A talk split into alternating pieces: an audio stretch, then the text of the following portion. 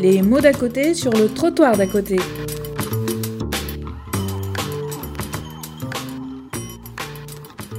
La troisième intervention de la journée est celle de Jean-Louis Ségara et de Bernard Eckel sur l'incessante réinvention des terrains partagés, AMO et travail social communautaire. En fait, l'intervention de Jean-Louis Ségara porte plus sur l'histoire de la prévention, et cela montre le travail de conceptualisation du métier d'éducateur de prévention et en parallèle les mutations du contexte. Quand le président du conseil général devient le patron, et aussi quand se multiplient les intervenants sociaux sur les quartiers. Bernard Eckel présente le travail social communautaire et ses multiples ramifications qui remontent aux origines. C'est l'occasion de découvrir des penseurs de ce mouvement, Murray Ross, Saudalinsky, Paolo Frère. La quatrième intervention est celle de Hugues Bazin. Hugues Bazin présente la revue PEPS, Paroles et pratiques sociales. Le projet initial, c'était pourquoi les travailleurs sociaux ne pourraient-ils pas s'approprier une démarche réflexive et ne pas laisser cette démarche aux seuls sociologues? Et l'importance de l'écriture dans cette démarche. Puis, dans les années 90, quand les travailleurs sociaux à l'origine de cette revue sont devenus chercheurs, et la revue devient alors plus universitaire. La cinquième intervention est celle de Guillaume Périssol, de Paris 8, Images et fantasmes autour du modèle du social worker. Il nous présente l'évolution historique de ce professionnel aux États-Unis. Cette chronologie nous informe sur les fantasmes des travailleurs sociaux de l'époque et la tension entre d'un côté le mythe de la solidarité, de l'altruisme, et de l'autre côté le mythe techniciste, avec la tension entre deux croyances, foi dans la technique et volonté d'aider son prochain avec des valeurs morales mais aussi religieuses. À noter, la communauté est un intermédiaire incontournable entre les citoyens et l'État, et les questions éthiques sont le ciment entre les différentes professions.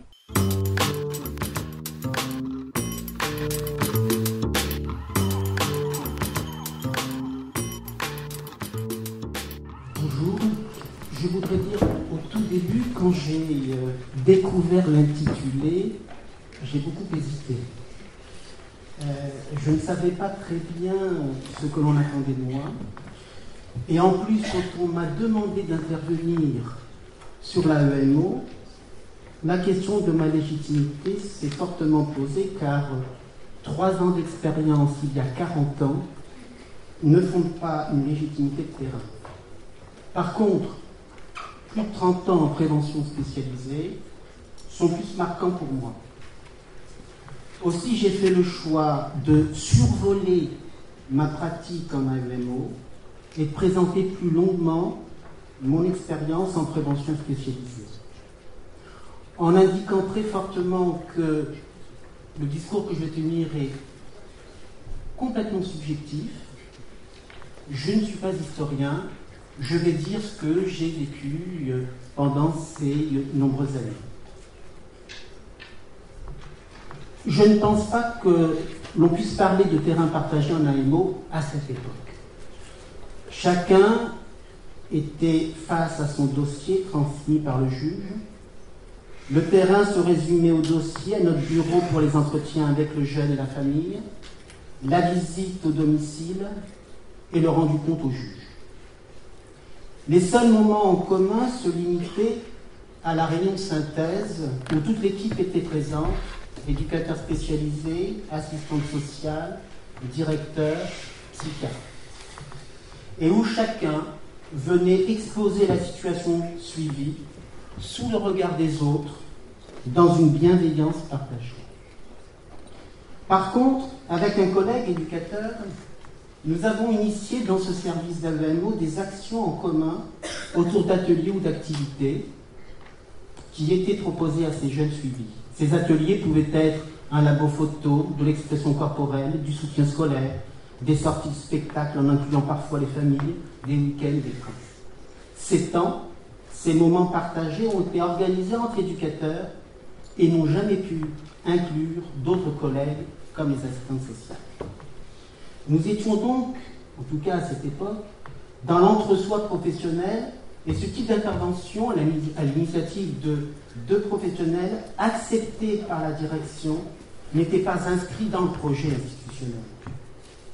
Je peux donc dire qu'à cette époque, dans ce service, deux mondes cohabitaient sans frottement particulier, chacun chez soi, chacun dans une représentation de l'autre, chacun dans ses certitudes. Je vois plusieurs temps, plusieurs séquences dans mon expérience en prévention spécialisée. Dans les années 70-75, à mes débuts, il y avait très peu d'intervenants sur les quartiers. L'éducateur, jeune homme éducateur, même si le, la collègue n'avait pas la formation d'éducateur spécialisé, et j'en dirai quelque chose un peu plus tard. Donc cet éducateur avait en quelque sorte le champ libre. La notion de partenariat n'existait pas ou très peu. Il faut noter également qu'à cette époque, beaucoup d'associations demandaient à ces éduques d'habiter le quartier afin de favoriser l'immersion, la connaissance du territoire, faciliter la rencontre de l'autre dans la quotidienneté, afin de tisser des relations avec les jeunes et les habitants d'un quartier donné. C'est donc à partir de ce travail de terrain que repose la construction d'un rapport de reconnaissance et de confiance. Le partenariat n'était pas institutionnel. Il se faisait à travers des personnages locaux, un institut, un médecin qui acceptait de prendre des jeunes en consultation sans être toujours payé, un avocat qui permettait de démêler quelques problèmes judiciaires, un animateur du centre de loisirs, un artisan qui prenait le risque d'embaucher un jeune fâché avec les horaires et quelque peu caractériel. Parallèlement à cette approche individuelle, la prévention spécialisée a un postulat important, qui est l'approche collective. Nous partions du postulat que le quartier a des potentialités qui lui permettent d'être acteur, co-acteur de réponses propres à des difficultés locales.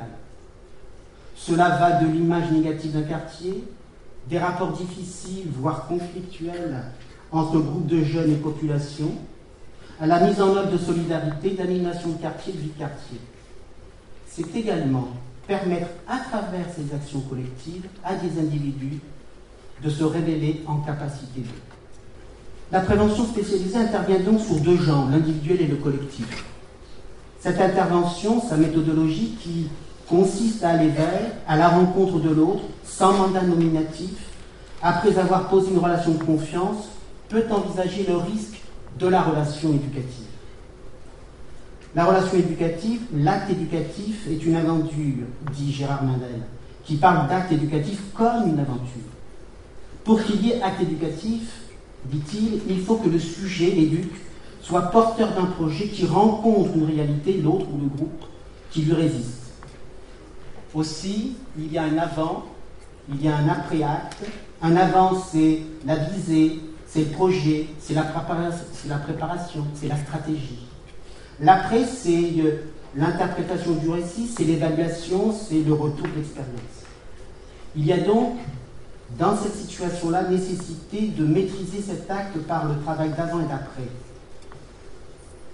Pour autant, quand il parle de résistance de l'autre, on a beau avoir pensé en amont, il faut bien se dépatouiller devant des situations compliquées, voire inédites.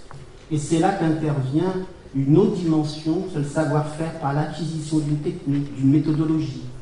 C'est avant tout ce que nous apprenons par l'expérience. Mais c'est aussi ce qu'il appelle la pensée inventive, cette intelligence rusée, le flair, la souplesse d'esprit, la feinte, l'attention vigilante, le pas de côté. L'éducateur doit pouvoir intégrer ces différents aspects afin de parvenir à son projet. Éducateur, c'est un métier. Autre séquence, les années 82-84, c'est la décentralisation. C'est le rapport Bonne Maison qui vient secouer le secteur et remettre en cause l'intervention des professionnels en prévention spécialisée. Le politique revient au centre le président du Conseil général devient chef d'orchestre. Il devient le patron de la protection de l'enfance. Parallèlement à cela, une inflation de dispositifs pour les jeunes, de nouveaux et multiples intervenants apparaissent sur les territoires, sur les quartiers. La prévention spécialisée dans l'espace urbain est dans une posture instable. Il est nécessaire de développer des stratégies de reconnaissance. Certains vont se replier dans une attitude corporative de défense de ses spécificités, d'autres vont au contraire aller au-devant des attentes du politique, refoulant quelque peu sa spécificité. Aussi, il y avait nécessité de réviser notre discours et nos pratiques fondées sur l'expertise territoriale, notre adaptabilité, notre légitimité comme acteur capable de tisser le dernier lien. Il a donc été nécessaire aux équipes de se positionner dans un réseau social et médico-social territorialisé afin de cerner les places des uns et des autres et la prérogative. L'enjeu a été d'occuper une place, et pas toute la place, dans l'espace institutionnel. Des stratégies de négociation professionnelle ont dû être mises en place. Si dans la première phase, la, prévention spécialisée a eu cette originalité de provoquer plus que d'autres des rapprochements entre personnalités de statut très variés, l'éduc de base, formé ou pas, le bénévole militant local, l'administrateur souvent porteur de plusieurs casquettes, le notable requis pour sa compétence et son intérêt pour la cause. Dans cette nouvelle phase, il s'agit d'inventer des rapprochements institutionnels sans se diluer dans le tous pareil. Pour moi, si l'on ne veut pas rester dans les représentations mutuelles, si l'on ne veut cerner concrètement les missions, les places des uns et des autres, cela passe par du faire ensemble, par des réalisations pratiques, concrètes, ces expériences partagées permettent d'aider à surmonter les contraintes des différents dispositifs, mais aussi et surtout permettent de mieux cerner la position de l'éduc de prévention qui se situe à l'interface du dedans et du dehors.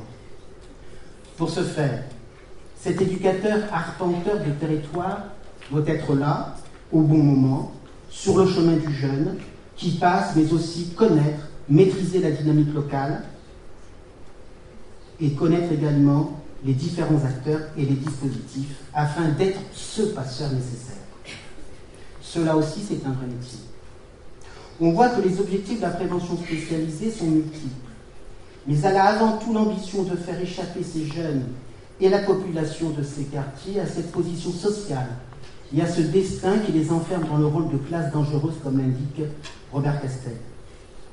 J'ai indiqué au début de mon intervention que je nommais l'intervenant en prévention spécialisée éducateur, même si celui-ci n'était pas de formation initiale éducateur spécialisé. Et cela parce que je crois que l'objet premier de l'intervention est éducatif. Et donc l'acte éducatif est central. Historiquement, la prévention spécialisée a toujours privilégié le parcours des personnes, l'engagement, sa capacité à être en empathie avec l'autre mais aussi elle a toujours milité pour une promotion sociale à travers la formation. Le parcours personnel, l'engagement sont nécessaires, mais non suffisants. S'appuyer sur le vécu, sur le quotidien et permettre la mise à distance par la conceptualisation me paraît fondamental. La formation est donc centrale, encore faut-il qu'elle conforte les notions de métier. C'est en étant clair dans nos missions que l'on peut partager avec d'autres, avec d'autres acteurs, pour trouver des solutions adaptées aux difficultés rencontrées par les jeunes et la population. J'attends donc des écoles cette capacité à accompagner ce mouvement. J'ai peur que l'on s'oriente de plus en plus vers une technicité qui met de côté le savoir-être. J'interroge en vrac la question de la sélection. Que vise-t-elle actuellement Quel public du futur éducateur semble, qui semble privilégier la capacité des savoirs? La question de la place des professionnels dans le processus de formation. La question de la profusion de qualifications qui éloigne, d'après moi, petit à petit, l'éducateur du terrain en en faisant un super technicien. Regardons le rôle qu'ils occupent dans les placements familiaux par rapport aux familles d'accueil. Qui pose l'acte éducatif? Pourquoi pas des troncs communs qui peuvent permettre de réduire les représentations et mieux envisager le travail transversal en réduisant les tensions. Mais préservons les métiers. L'éducateur n'est pas un assistant social, il n'est pas non plus euh, animateur socioculturel, il n'est pas agent de développement. Mais j'interroge aussi les associations. Car ces associations semblent de plus en plus se positionner comme prestataires de services. Cela en étant renforcé par les appels à projets. En ayant prioritairement un rôle de manager et de gestionnaire au détriment de leur devoir d'indignation et la nécessaire interpellation du politique.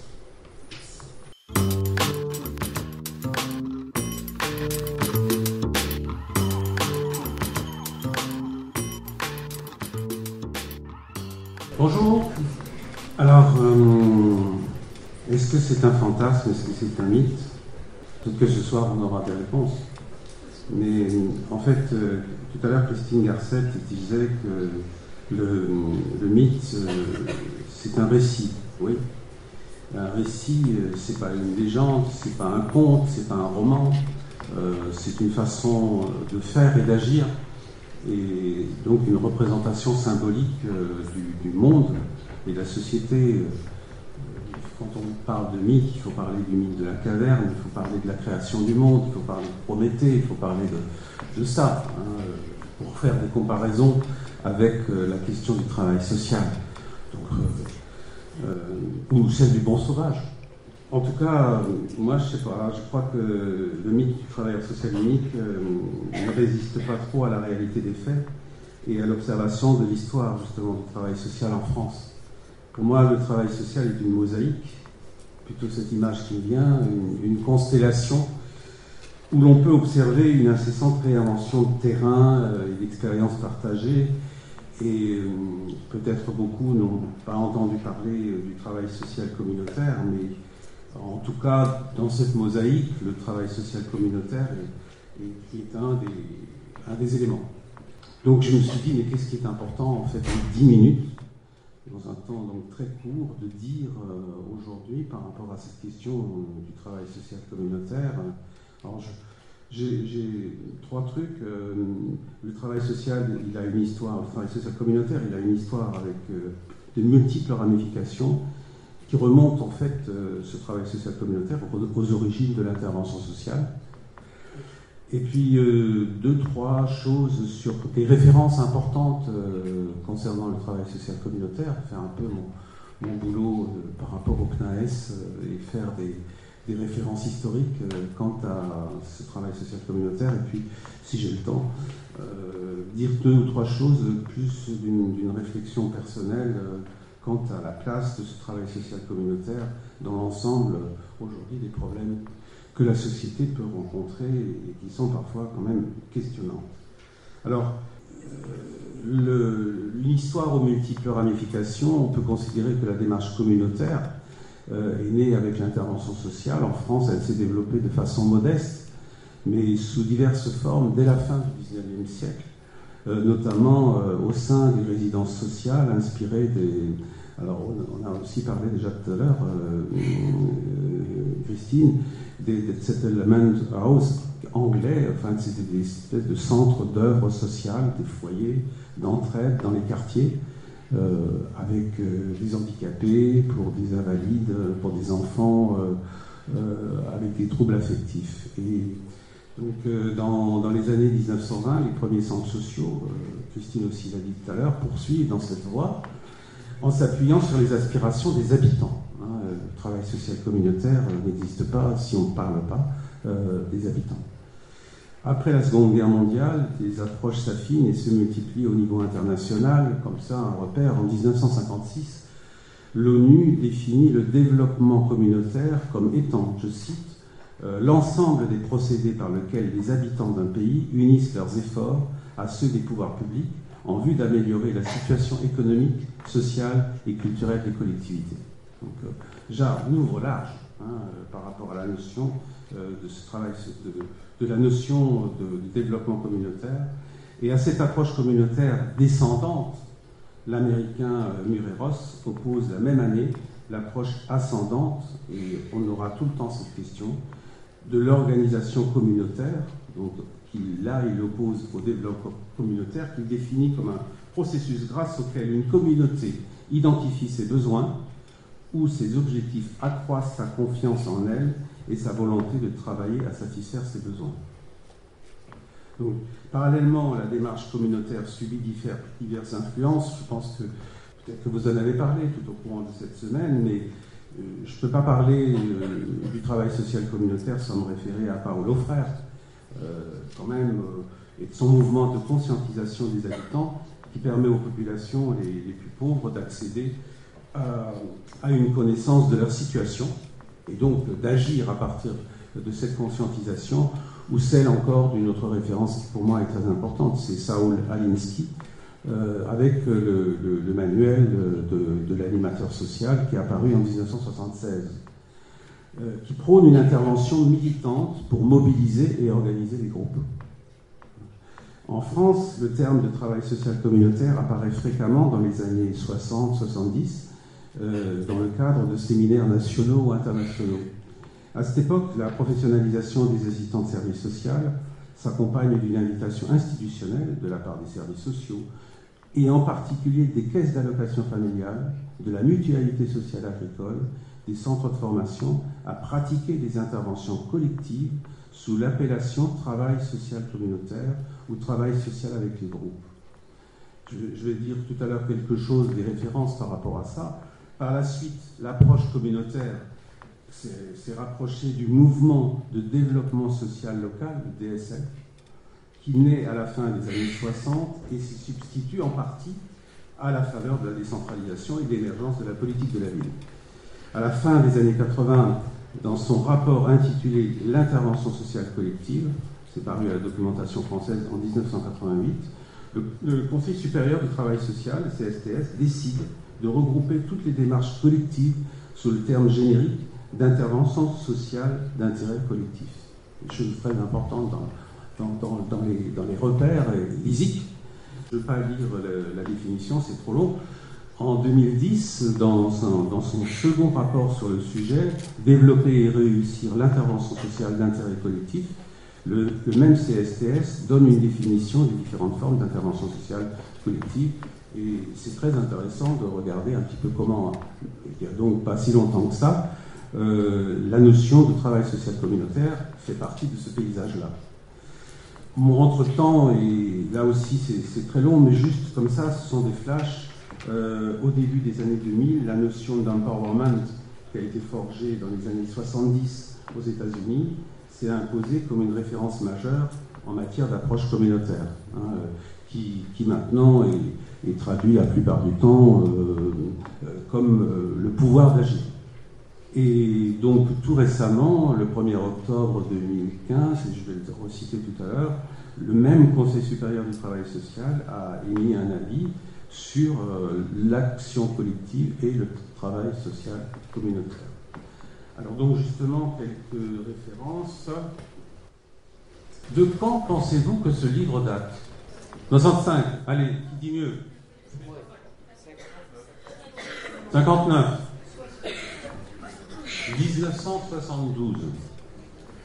Donc, Madame Marie-Antoinette Rupp a écrit d'autres ouvrages, mais elle a écrit celui-là, travail social communautaire, le rôle des travailleurs sociaux dans le devenir des communautés.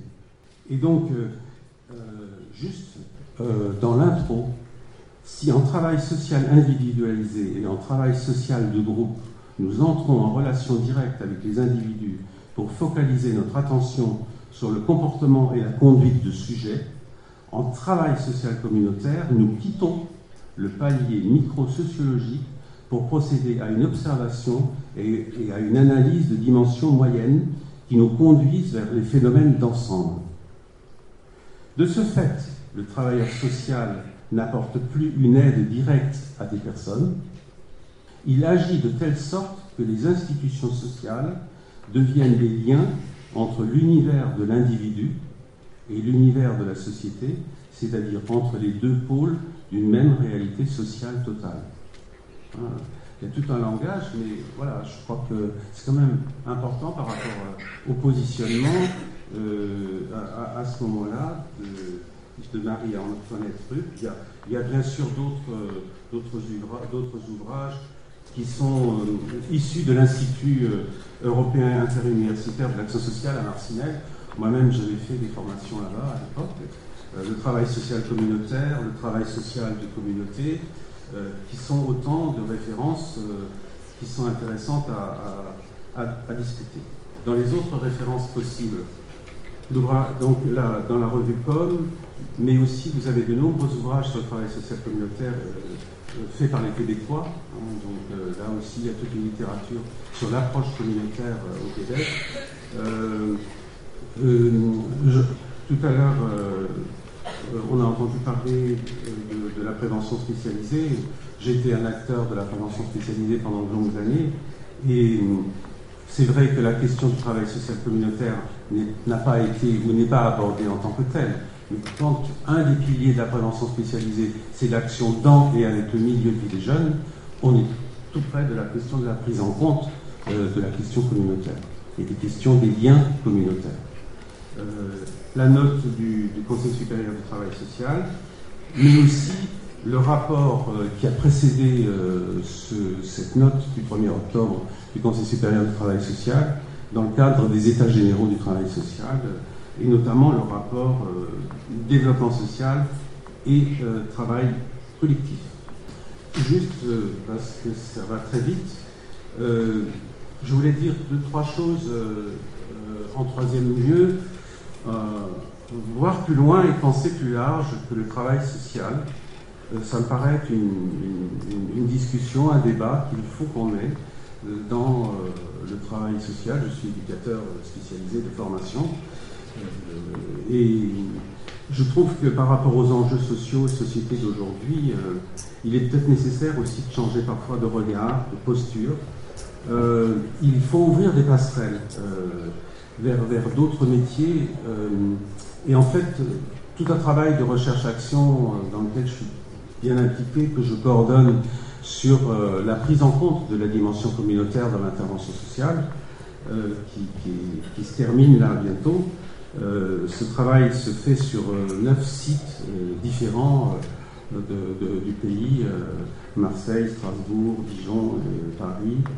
Et ce travail-là m'amène à dire que, d'abord, ce ne sont pas que des travailleurs sociaux, ceux qui font cette intervention sociale communautaire. Il y a des architectes, il y a des urbanistes, il y a des, agents de la politique de la ville, des agents territoriaux, euh, parce que ce travail social, euh, dans un milieu ouvert, comme on le qualifie, aujourd'hui par rapport aux enjeux euh, communautaristes, euh, est, très important. Et la notion de territoire et du travail social est une autre dimension sur laquelle il faudrait qu'on parle. Euh, il existe aujourd'hui dans notre société une prise de confiance de la population, d'une grande partie de la population par rapport aux institutions. Mais combien d'initiatives citoyennes sont importantes, mais elles ne sont jamais médiatisées? Le collectif Pouvoir d'agir, le collectif Passant nous, euh, le groupement national des initiatives et des acteurs citoyens, accélérateur euh, d'initiatives citoyennes et bien d'autres, eh bien, je, pense que nous allons rendre compte de ce travail très bientôt. D'ailleurs, je vous donne rendez-vous euh, le, 18 et le 19 mars au Palais de la Femme à Paris pour que, effectivement, les conclusions et les perspectives que dégage cette recherche-action sur l'intervention sociale communautaire puissent être mises au débat. En tout cas, je ne sais pas si euh, la notion de travail social est, un mythe, euh, mais en tout cas, moi je crois que le travail social est un, bien commun. Et que ce bien commun, il est d'intérêt général pour notre démocratie. Et la mission des travailleurs sociaux, elle est là.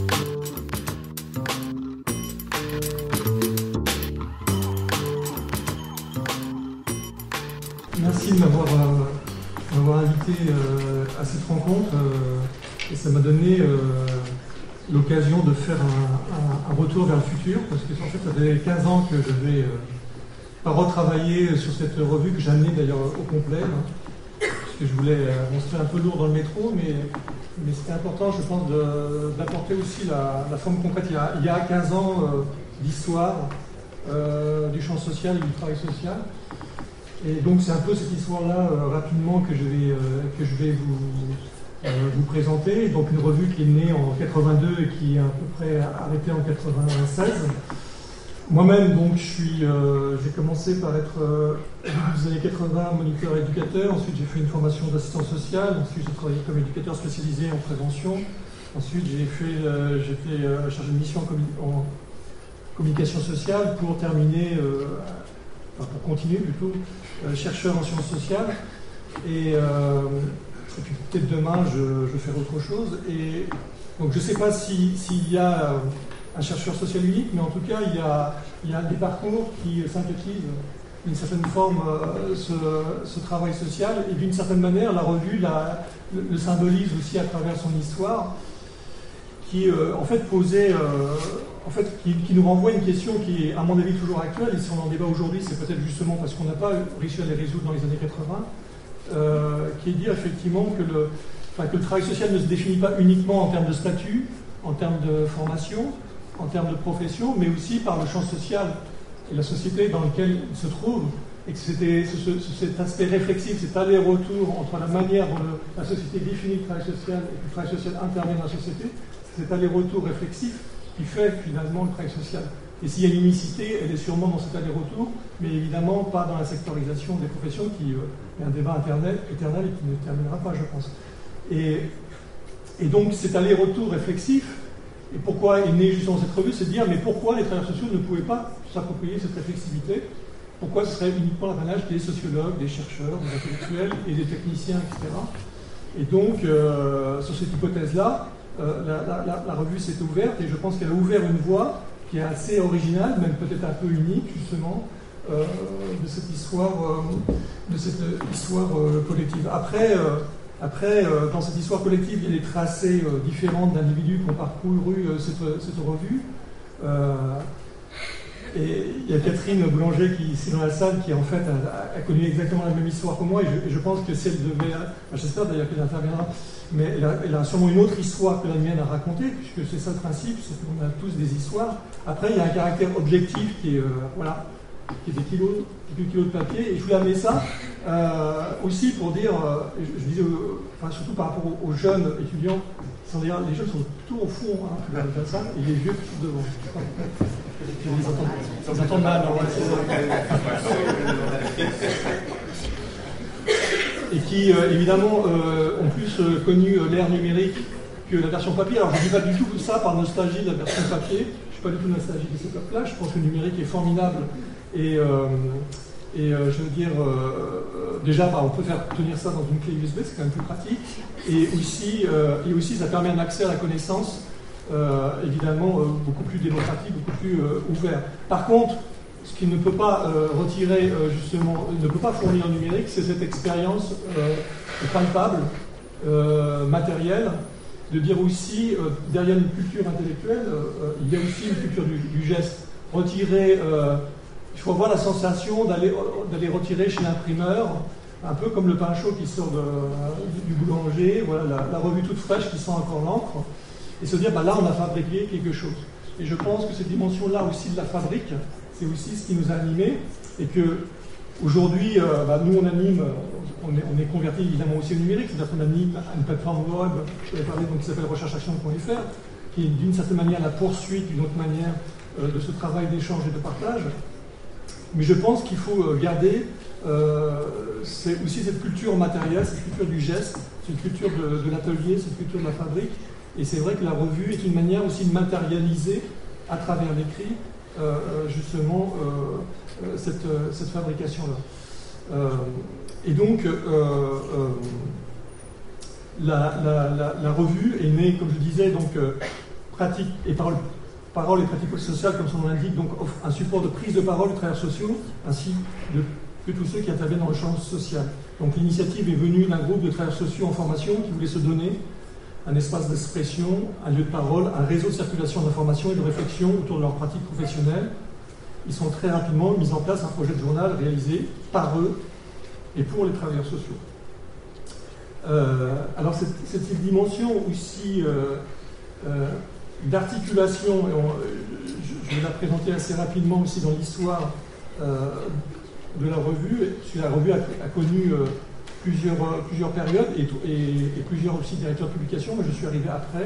C'est Philippe Mondolfo et la première équipe qui, a, ouvert, qui a, revu, qui a ouvert la, revue. Dans cet retour réflexif entre une dimension de pratique professionnelle et une dimension de recherche, la, revue a alterné et passé petit à petit de, l'une à l'autre au cours, de, au cours de, son histoire. Mais c'est vrai qu'au début, c'était bien euh, prendre euh, la parole, des énoncés parcours, euh, dans ces parcours les discours qui forment au sein de la pensée un peu comme des kystes amovibles, c'est-à-dire qu'on nous prend, on nous renvoie aussi bien en tant que professionnel qu'en tant que catégorie de la population sous des formes construites des, catégories qui souvent échappent à la déconstruction, à l'analyse, et constituent en cela des indicateurs d'une société bloquée ou figée qui exorcise ses propres démons en les projetant sur ces mots insaisissables. Ainsi, les travailleurs, sociaux sont confrontés à cette injonction paradoxale de traiter les mots MAUX sans pouvoir développer leurs propres mots MOTS. Et donc c'était ça un peu aussi l'enjeu de, la revue, c'est de dire on ne peut pas être travailleur social si on n'a pas non plus une pensée nous-mêmes sur nos pratiques. Et donc on ne peut pas non plus construire notre propre vocabulaire, notre propre grammaire, à la fois professionnelle et intellectuelle, sinon on ne peut pas travailler ces mots MAUX, ces mots de la société. Donc il s'agissait de prendre une parole, sa pratique vécue comme confisquée par un discours technicien ou intellectuel, se rapproprier notre parole pour les transcrire nous-mêmes, si nous souhaitons trouver les, formes innovantes d'action sociale en rapport avec la réalité concrète que nous côtoyons. C'est un travail réflexif, comme je disais. Pour qu'émerge une parole sur le travail social, il faut déjà pouvoir se définir en tant que travailleur social. L'écriture donc a une conséquence directe sur la construction d'un champ qui peut s'étudier lui-même. En cela, euh, la formation initiale des travailleurs sociaux n'est pas suffisante à provoquer car il s'agit de dépasser des découpage sectoriel, des concurrences champs professionnels et de formes corporatiste par l'appropriation de, cette parole, de cette réflexion, de son inscription dans une mémoire sans laquelle il n'y a ni conscience ni force collective, l'existence d'un espace d'échange et de large confrontation ouvert à tous les, secteurs du travail social, aux courants politiques, idéologiques et syndicaux, avec la possibilité de concevoir de manière autonome une revue réalisée par les travailleurs sociaux eux-mêmes, que je disais, de façon déconcentrée, sur toute la France, avec des comités locaux, avec une originalité vivante sous la forme du contenu, le ton, euh, qui questionne et analyse donc nos vécus, nos pratiques. Euh, donc ça, ce que je viens de dire, en fait, c'était l'intitulé qui a, démarré en fait la revue euh, Parole et, pratiques sociales. Donc il y avait une nécessité d'inscrire une écriture narrative des pratiques sociales qui est fortement liée à la conjoncture sociopolitique des années 80, d'inscrire donc une parole à la fois égalitaire correspondant à l'engagement socio-professionnel. Parce que les débuts des années 80 euh, représenter justement, cette un peu évoqué aussi tout à l'heure, une période de mutation, autant pour le travail social que pour les rapports sociaux. Nous sommes au début de la décentralisation des politiques de développement social et on pouvait espérer que les acteurs sociaux, au sens large, questionnent, restaurent ou transforment les statuts les fonctions des corps intermédiaires un peu vieillissants, les syndicats, les partis politiques, euh, les, fédérations d'éducation populaire, et donc puissent s'appuyer sur la société civile comme acteur du changement social. Euh, d'une certaine manière, l'échec de la réforme de ces corps intermédiaires a donné naissance, dix ans après, dans les années 90, aux mouvements sociaux, au mouvement autour des lois, etc. Et, le problème, c'est que les travailleurs sociaux, comment se positionnent-ils par rapport à ça? En quoi ils ont pu être vecteurs aussi de ce changement de ces mouvements sociaux? C'est ce qu'a interrogé euh, la revue. Alors, il n'est pas, euh, pas possible de citer évidemment l'ensemble des thématiques abordées en 55 numéros.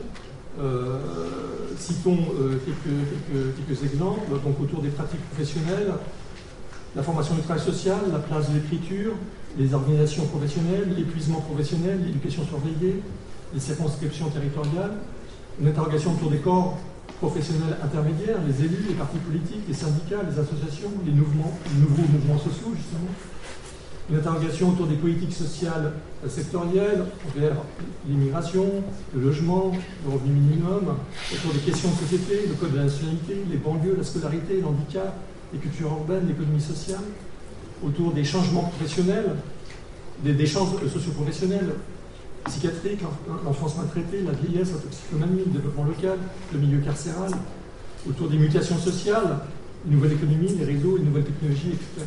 Donc vous voyez, on a brassé euh, à peu près tout ce qui pouvait croiser effectivement euh, euh, et, ce qui pourrait renvoyer le champ des pratiques professionnelles autour de ces années, avec donc plusieurs, plusieurs phases. Il y a une première phase donc, qui a au tout début où effectivement l'association PEPS, Parole et pratiques sociales, et la revue était concentré sur, euh, sur l'écriture professionnelle et les pratiques professionnelles, mais très rapidement, dès les années 84-85, Il y a une ouverture, c'est là d'ailleurs où je suis aussi devenu directeur de publication, une ouverture de l'association sur un réseau d'échanges et de rencontres organisant des forums de thématiques élargies comme point de convergence et de confrontation des idées et des expériences. C'est-à-dire qu'on est passé à la fois d'une parole sur les pratiques à euh, une forme de recherche-action. On était nous-mêmes euh, expérimentés des espaces de croisement euh, des savoirs et à la fois on, se, prétendait, en tout cas on, affirmait à travers ce récit collectif de dire enfin le récit collectif est une manière aussi d'être acteur d'une histoire collective. On ne peut pas être acteur d'une histoire collective et donc à un moment donné influencer ce champ du travail social si on n'est pas nous-mêmes. il y a une, synergie entre la dimension du récit et une dimension à un moment donné de pouvoir être acteur d'une histoire collective et d'une orientation euh, du, champ, social. Et euh, donc on a fait euh, des numéros qui ont été, enfin bon, qui étaient, un peu aussi à la pointe d'innovation. Justement, on a parlé des forums, sur le travail social, acteurs de l'avenir du social. et aussi autour de la question des banlieues, on a été les premiers aussi à écrire sur les cultures de la rue. Euh, avant euh, que ce soit euh, repris par les institutions en termes de, culture urbaine, etc.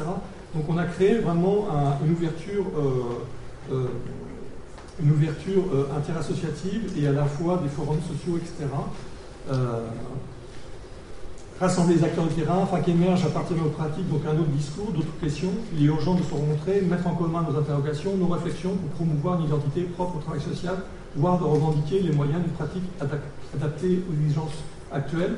Donc il y avait toujours cet aller-retour hein, entre un moment donné euh, développer une parole et en même temps euh, être en face et leur trouver des réponses nouvelles euh, aux exigences actuelles. En même temps, donc là on arrive aux années 90, bah, il y a toute une série d'ailleurs de numéros. C'est assez, assez passionnant donc le fait de, me demander d'intervenir m'a replongé justement dans cette lecture. Bon, et je me dis d'ailleurs, petit aparté en même temps. Euh, vraiment, et d'ailleurs j'y pense depuis pas mal d'années, mais qu'il faut, faudrait vraiment faire un travail sur cette euh, mémoire collective. Euh, et, les colloques, après tout, servent aussi à ça, pas uniquement à, partager une connaissance, mais aussi à, soutenir les initiatives. Et, là, je fais donc un appel, j'en profite pour faire un appel à cette tribune pour dire s'il y a des partenariats ou des moyens en partenariat avec le labo social pour travailler sur ces matériaux et ces histoires politiques, nous sommes preneurs. Euh, il, faut, il faut quelques moyens parce qu'effectivement, il est important que cette mémoire collective euh, sorte aussi, euh, j'ai envie de dire, à la fois de la mémoire individuelle des gens qui ont vécu et des bibliothèques spécialisées pour être partagées, parce qu'effectivement, ce que retrace cette revue, c'est aussi, au-delà du champ social, c'est évidemment les interrogations sociopolitiques de cette époque-là. Et ces années 80 et 90 ont été vraiment un basculement pas seulement dans le champ social, mais aussi dans le, champ euh, sociétal. D'ailleurs, il y a toute une, série de, numéros euh, qui euh, sont sortis à cette, époque, qu'on a sortis. voilà. Y a-t-il encore un travail social dans le secteur? Sens du travail social et projets pour l'avenir. Malaise dans le travail social. les travailleurs sociaux doivent-ils disparaître? Donc, euh, et ça, ça date des années 90, c'est pas par hasard, c'est vraiment un lieu de tournant euh, qui, euh, qui, qui, correspond, à mon avis, aussi à une mutation où peut-être effectivement on change d'un paradigme à l'autre, c'est-à-dire le paradigme qui était le paradigme, de dire, sectoriel, sur lequel la référence historique du 18 la matinée l'a rappelé, c'est-à-dire en gros qui était de dire il y a un secteur professionnel qui se construit dans une, logique inclusive, c'est-à-dire que les, gens étaient considérés pas comme en dehors de la société, mais comme des gens à la rigueur inadaptés où il y a des problèmes et qu'il fallait une technicité hein, pour accompagner, que ce soit dans le champ du service social, de la prévention spécialisée, pour les réinsérer, les réintégrer dans la société. Un autre paradigme qui est né dans les années 80 et qui est euh, en fait la, construction de catégories sociales extérieur. Voilà, c'est dire, et là on le vit euh, encore plus aujourd'hui avec les, questions autour de la migration, etc. C'est-à-dire que finalement, et ça commence à naître avec la politique de la ville, etc., qu'on parlait des quartiers de non-droit, etc. Donc là, il s'agit, c'est plus obligatoirement d'insérer des gens à travers un accompagnement de type casework euh, ou même social communautaire, mais de, de, de, dire, de participer à la construction de catégories sociales, euh, que ce soit les banlieues, que ce soit les immigrés, etc. Alors c'est là qu'est né toute la, aussi, parce qu'il fallait aussi, euh, j'ai envie de dire, rentrer ça dans une forme qui soit acceptée, acceptable, et mener aussi un peu le principe de la participation, l'idéologie de la participation, du partenariat. Hein. Donc là, on était, tous partenaires. Voilà. Donc, une construction qui finalement, euh, à mon avis, en tout cas c'est une hypothèse qui peut être discutée, euh, euh, avec l'arrivée aussi de nouvelles professions, de médiateurs, d'agents de développement local, etc., qui n'est plus là justement dans une forme inclusive, mais plutôt, j'ai envie de dire, dans un accompagnement, un traitement de construction de catégories dont on peut accepter d'une certaine manière qu'ils aient un statut sous-citoyen.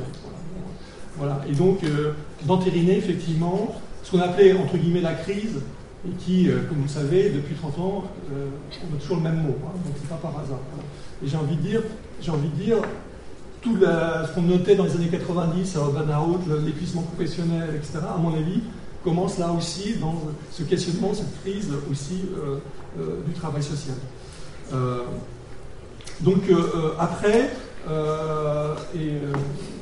et, après, bon, la revue, là on, arrive à la fin des années 90, et là euh, la revue a une, troisième mutation qui se dirige, d'ailleurs vous voyez, elle change de format, elle devient plus une, revue de style, j'ai envie dire, euh, universitaire.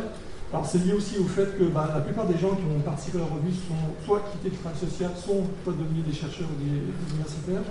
Et donc du coup la revue est, passée d'une part le pratique de la recherche-action à une analyse des questions sociales, et donc sans quitter obligatoirement le champ social, mais en fait euh, est devenue plus une revue euh, d'analyse des questions sociales, et euh, d'une certaine manière signer aussi la fin de cette histoire.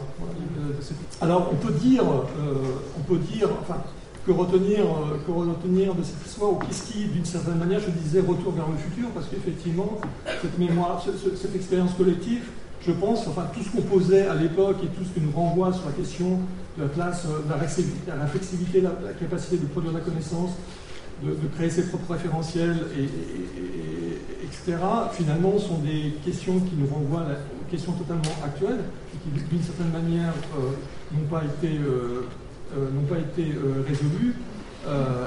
il y a en tout cas des, dire, des fils conducteurs qu'on traversé et qui, à mon avis, peuvent toujours être repris actuellement, mais à travers des autres supports. Je parlais du papier au numérique, sur d'autres formes d'organisation. On n'est plus sur une forme fédérative, mais sur une forme de réseau. Donc, il y a inventé évidemment des nouveaux dispositifs qui ne sont plus ceux des années 80.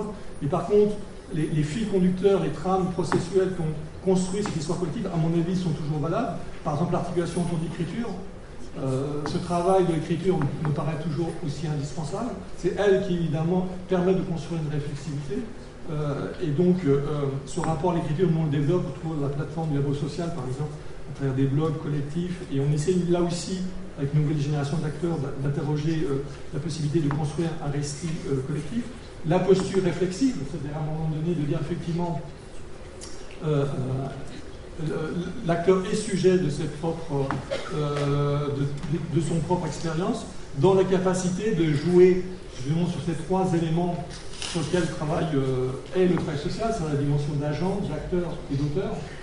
Il n'est pas uniquement agent, c'est-à-dire missionné pour accomplir une tâche, mais il est aussi acteur, sa capacité à un moment donné d'être proactif et donc de provoquer des situations et de les construire, ce qui peut entrer évidemment en conflit, et même souvent avec la position institutionnelle d'agent, et aussi auteur, et la revue l'a montré, ça a une capacité à un moment donné de créer de nouveaux référentiels, de produire de la connaissance et, de les partager. Donc ces trois postures, agent, acteur, auteur, euh, je pense qu'on a essayé, nous, d'articuler euh, à travers cette revue, et une question qui est aussi pertinente dans la manière d'interroger aujourd'hui les professionnels.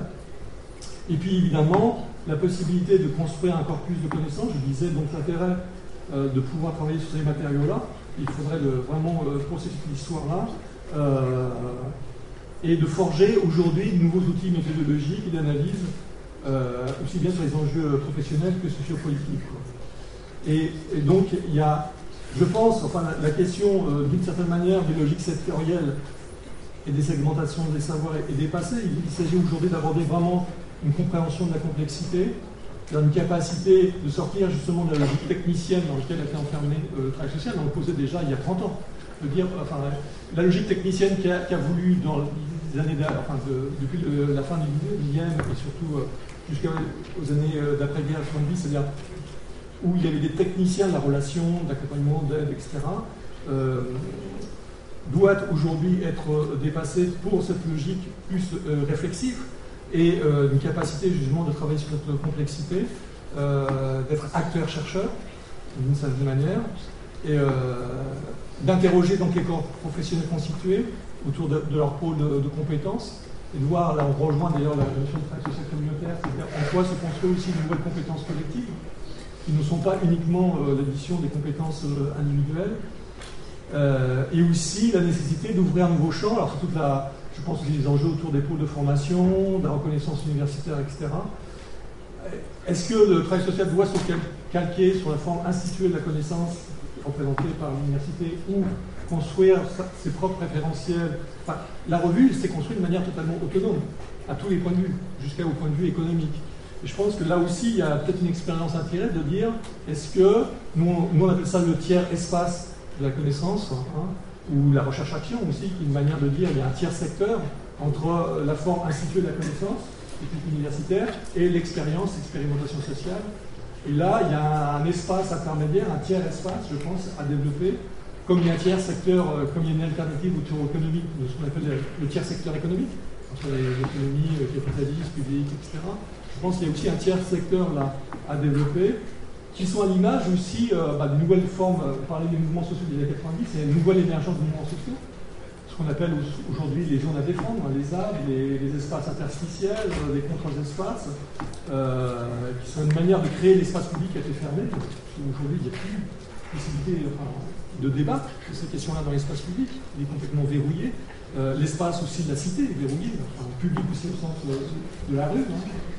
Et donc aujourd'hui, il y a peut-être à forcer enfin, ouvrir cet, espace. Voilà, moi j'ai envie de terminer.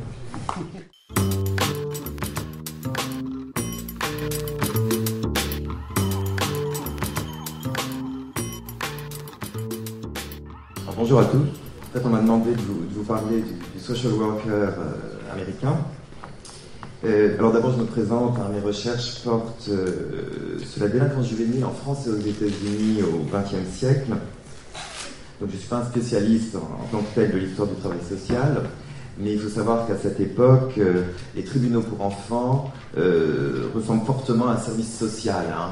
C'est-à-dire que les Américains ont pu parler, euh, à propos des tribunaux pour enfants de cette époque, de Coercive Casework Agency, c'est-à-dire de service social coercitif. Hein. Donc on est vraiment là au croisement de logique éducationnelle et répressive, ce qui fait que je croise continuellement dans mes recherches des travailleurs sociaux. Alors, euh, donc, euh, les fantasmes autour du travail social euh, aux États-Unis me semblent se construire autour de trois mythes principaux. D'abord, le mythe des origines. Ensuite, un mythe dont on a déjà parlé, qui est le mythe de la technique moderne, à travers cette notion de social worker, que l'on trouve d'ailleurs parfois encore traduit dans les années 20 par le terme d'ouvrier social. Et enfin, le mythe d'une définition unique question du mythe des origines? Alors, cette journée euh, était euh, intitulée, la journée d'aujourd'hui, le mythe du travailleur social unique, une histoire qui ne date pas d'hier. Alors justement, l'Association nationale des travailleurs sociaux américains euh, fixe une date à l'invention du travail social et de la protection sociale. Vous allez voir, c'est une date assez éloignée puisque le travail social commencera en 1750 avant Jésus-Christ, à Babylone. Euh, je traduis. À Babylone, le roi Amourabi promulgue un code de justice qui exige qu'en période de difficulté, les gens s'entraident. On apprend aussi avec intérêt que les Juifs, les Grecs, les Chinois œuvraient déjà dans l'Antiquité à des actions philanthropiques et à un certain type de travail social. Alors évidemment, l'historien se méfie hein, de ces vastes synthèses, on craint l'anachronisme, et en même temps, cette chronologie nous informe euh, sur les désirs et les fantasmes des professionnels américains d'aujourd'hui. Et euh, il me semble que ce mythe hein, des origines babyloniennes, ce mythe euh, du travail social altruiste, généreux, protecteur, sert à contrebalancer un autre mythe qui est le mythe techniciste du travail social, qui est aussi un mythe très prégnant euh, aux États-Unis. Hein. C'est-à-dire qu'il me semble que le travail social est en tension entre deux croyances. D'un côté, la foi bien américaine en la technique moderne, et de l'autre côté, la volonté affichée d'aider son prochain et de défendre des valeurs morales pluriséculaires. Alors, ces valeurs, évidemment, puisqu'on est aux États-Unis, peuvent s'appuyer très clairement sur des principes religieux. Hein, on peut être un, travailleur social, juif, un travailleur social juif, chrétien, euh, et se présenter comme tel. Hein, on peut être intégré dans des associations puissantes, on peut participer à des organisations hein, qui sont destinées à servir des communautés spécifiques. Euh, de manière générale, on se méfie de l'État, on valorise l'initiative privée au sein de la communauté, et la religion est considérée comme un outil de progrès individuel et collectif. Et cette foi et cette référence à des traditions religieuses, hein, aime ton prochain comme toi-même, euh, peuvent parfois sembler en décalage par rapport euh, aux techniques euh, modernes ou aux fantasmes de l'efficience hein, dont parlait Mathias Garquet. Deuxième partie, ouvrier technicien du social. Alors euh, voilà deux, euh, deux, affiches très célèbres hein, euh, que j'ai mis l'une à côté de l'autre, qui montrent d'abord l'influence américaine hein, sur, sur, la France, puisque la première affiche date de 1918, juste après la Première Guerre mondiale, et elle a été publiée par la Commission américaine de préservation contre la tuberculose. Alors, affiche très patriotique, très lyrique, à la gloire euh, des infirmières visiteuses.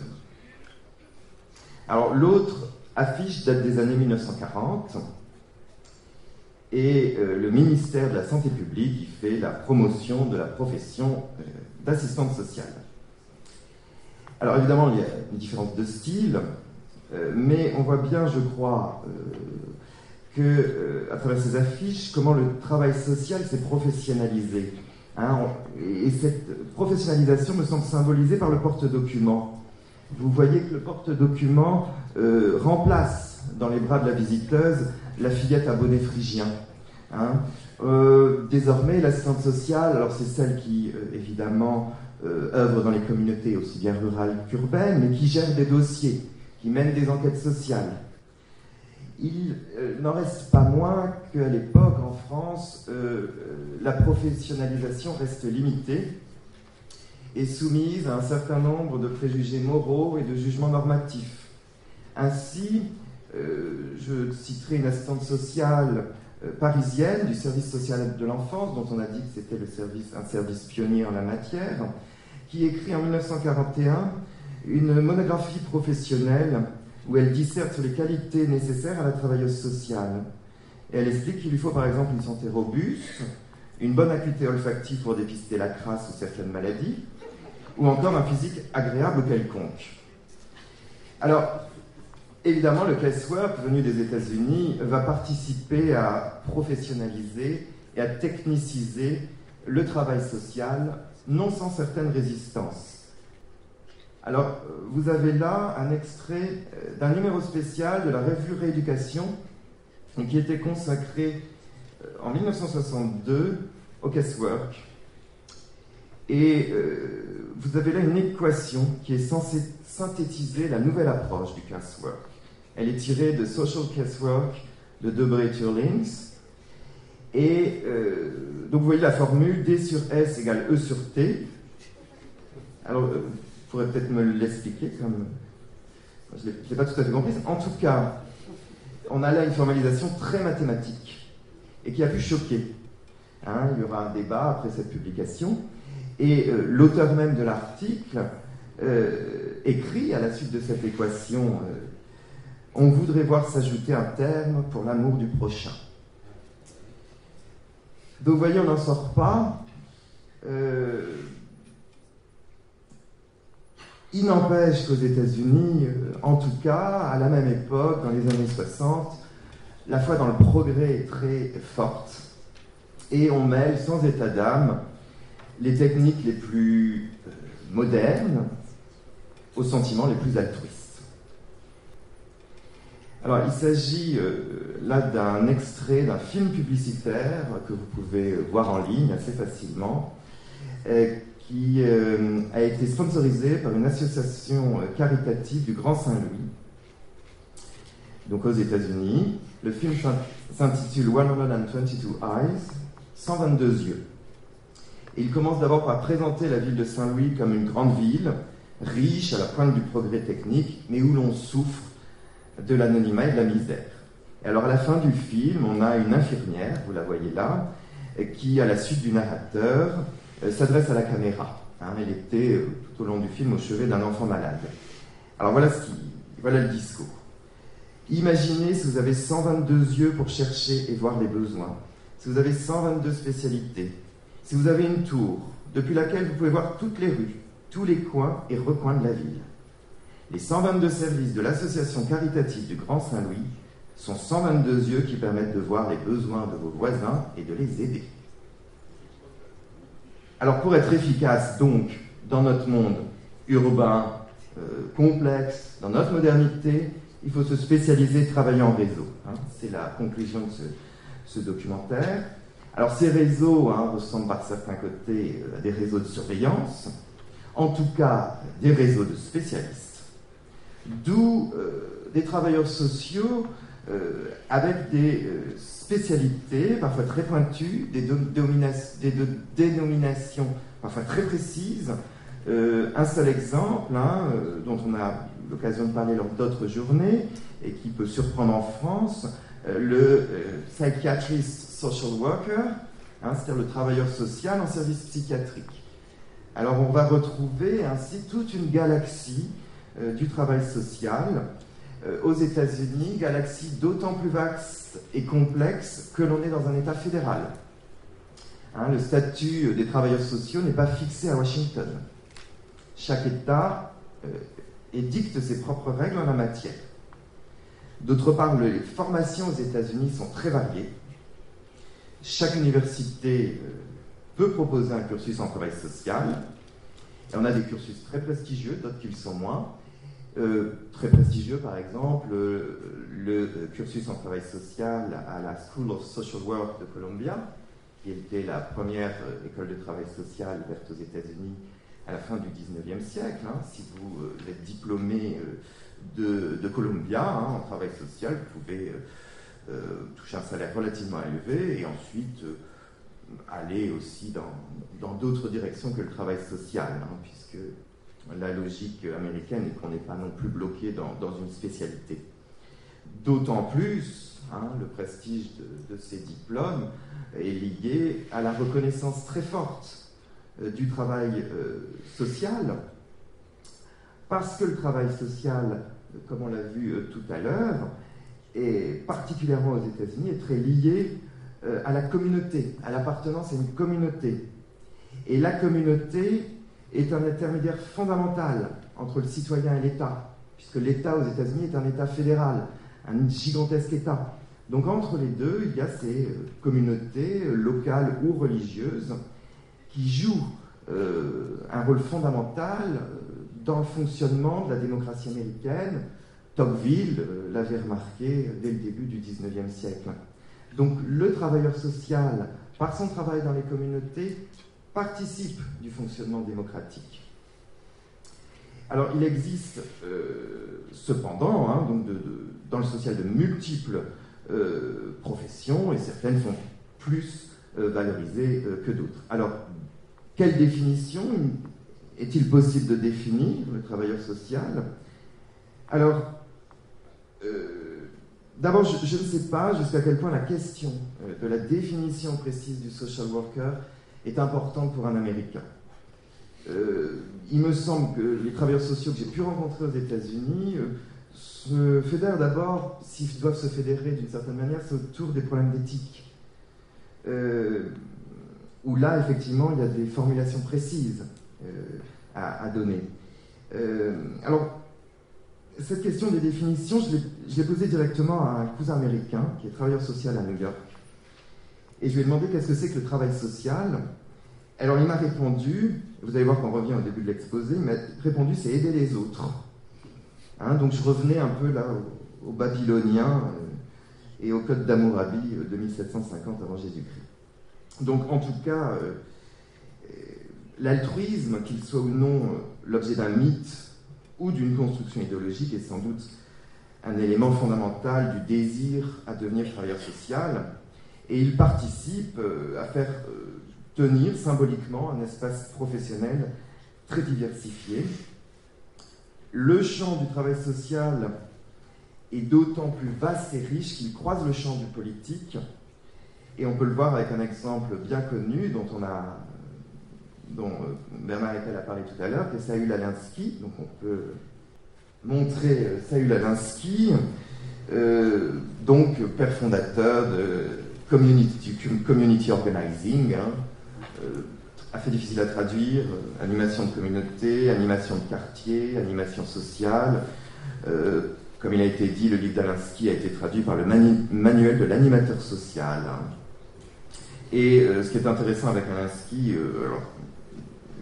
entre autres, hein, c'est qu'il va organiser des communautés, en particulier il est connu pour avoir organisé dans les années, fin des années 1930, euh, un ghetto de Chicago hein, qui, s'appelle Back of the Yards, où là il va mettre en place euh, euh, des méthodes de, mobilisation, de contestation. Hein. Alain, ce qui est connu pour chercher à provoquer le conflit. Il considère que le conflit est utile à la démocratie. Hein. Il dit c'est le noyau essentiel d'une société libre et ouverte. et ce travailleur social en communauté, ce community worker, va marquer l'histoire politique américaine euh, en mêlant à la fois travail social et mouvement social. Il a inspiré plusieurs hommes politiques, dont un président bien connu, euh, donc qui s'appelle Barack Obama, euh, et avec qui je vais conclure, puisque Barack Obama a été travailleur social à Chicago avant de, devenir président des États-Unis. Hein, on voit bien donc le soi-disant modèle du travailleur social américain recouvre des réalités extrêmement différentes et des enjeux de pouvoir dont un Français a parfois du mal à, prendre conscience. Alors, euh, l'image que vous voyez à l'écran de Barack Obama, ce n'est pas n'importe quelle image, c'est euh, l'image tirée d'un livre de poésie pour enfants à la gloire d'Obama et à la gloire de la volonté individuelle. Et alors, un des poèmes euh, de ce livre s'intitule Obama as a Community Worker, hein, c'est-à-dire Obama, animateur de communauté. Alors je terminerai avec ce poème, qui est un, poème épouvantable, mais qui va permettre de bien comprendre euh, la mentalité américaine et le rôle que peut jouer dans le champ politique le travail social aux États-Unis. Alors je, traduis directement. Euh, Obama, excellent animateur de communauté, rassembleur, travailla à Chicago, y améliora l'habitat, il combattit pour une meilleure éducation et créa des emplois. Les gens étaient unis, les SDF aidés, le progrès social avançait. Comme Barack Obama, je peux aider ma communauté. Yes, I can. Merci.